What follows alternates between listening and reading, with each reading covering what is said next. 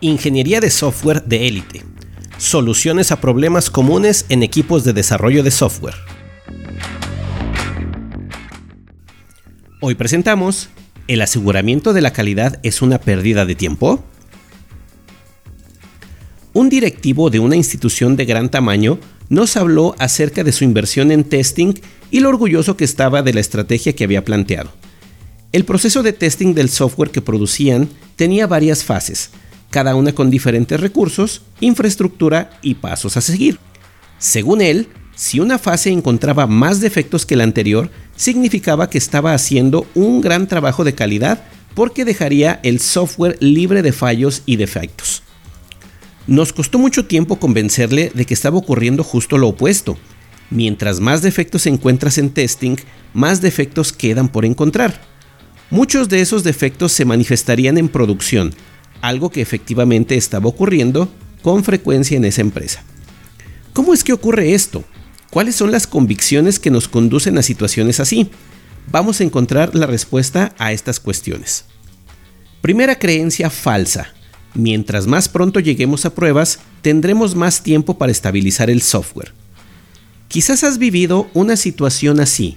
Los tomadores de decisiones establecen el objetivo de llegar a testing cuanto antes y suprimen muchas actividades bajo el argumento no tenemos tiempo para eso. Aceleran la producción del código y lo entregan a pruebas, fase en la que dedican un tiempo igual o mayor al que les tomó construir el código en primer lugar. Incluso, algunas organizaciones ofrecen a sus clientes una fase de estabilización, que describen como el periodo de tiempo en el que arreglamos todos los problemas que puedan surgir y reparamos los defectos, lo cual es terrible, ¿Por qué tenemos que cobrarle al cliente por nuestra mala calidad? Otra creencia falsa es que el testing es suficiente para asegurar la calidad. Testing, como su nombre lo indica, pone a prueba nuestro producto. La misión de nuestro producto es superar las pruebas exitosamente, porque así demuestra su solidez. ¿Acaso tú comprarías un coche que sabes que falló las pruebas muchas veces o entrarías a un edificio que también tuvo muchos problemas en testing? Te aseguro que no pero con el software pensamos distinto. Testing tiene como objetivo encontrar defectos, pero se enfoca en cierto tipo de ellos, no en todos. Un proceso de pruebas muy riguroso encontrará la mitad de los defectos presentes en el producto, porque hay cierto tipo de problemas que no se pueden rastrear, un tipo de dato declarado incorrectamente o un parámetro en el orden incorrecto, por citar algunos ejemplos.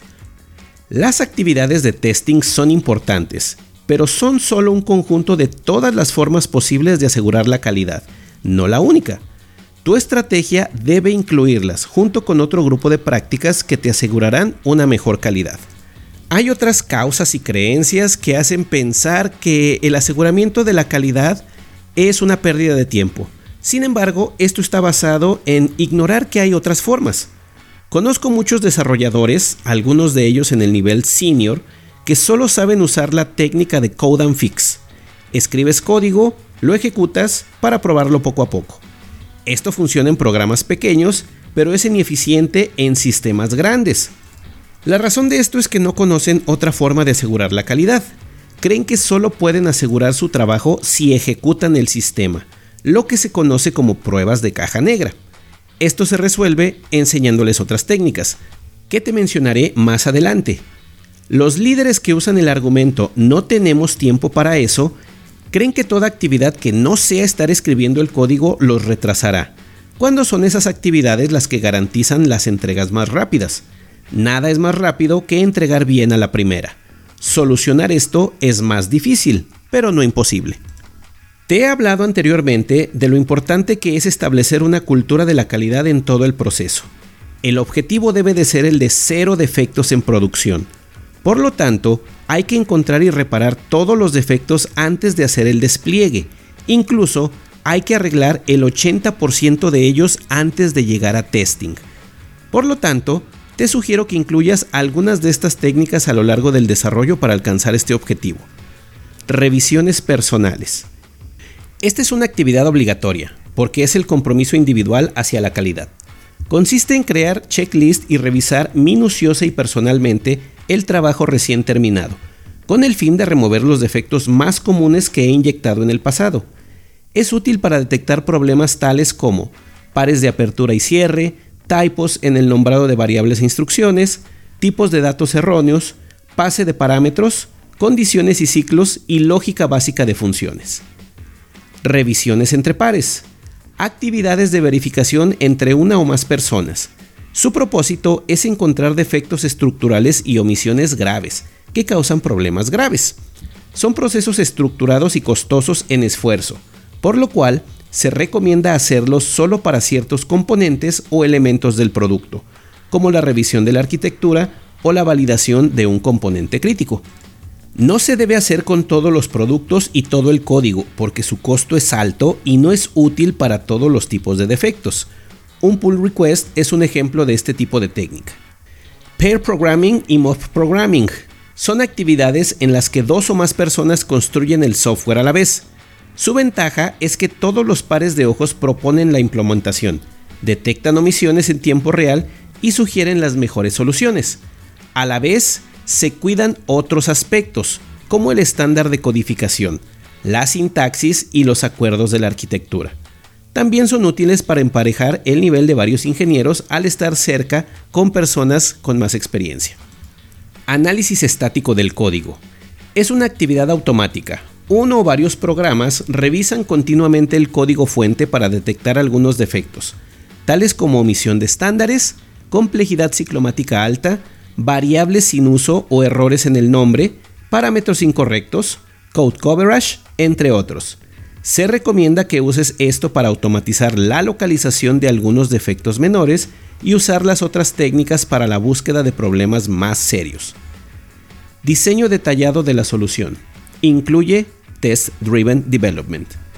El diseño de la solución, que consiste en pensar en una solución y sus posibles escenarios, para validar la mejor alternativa es una práctica que asegura la calidad y previene defectos.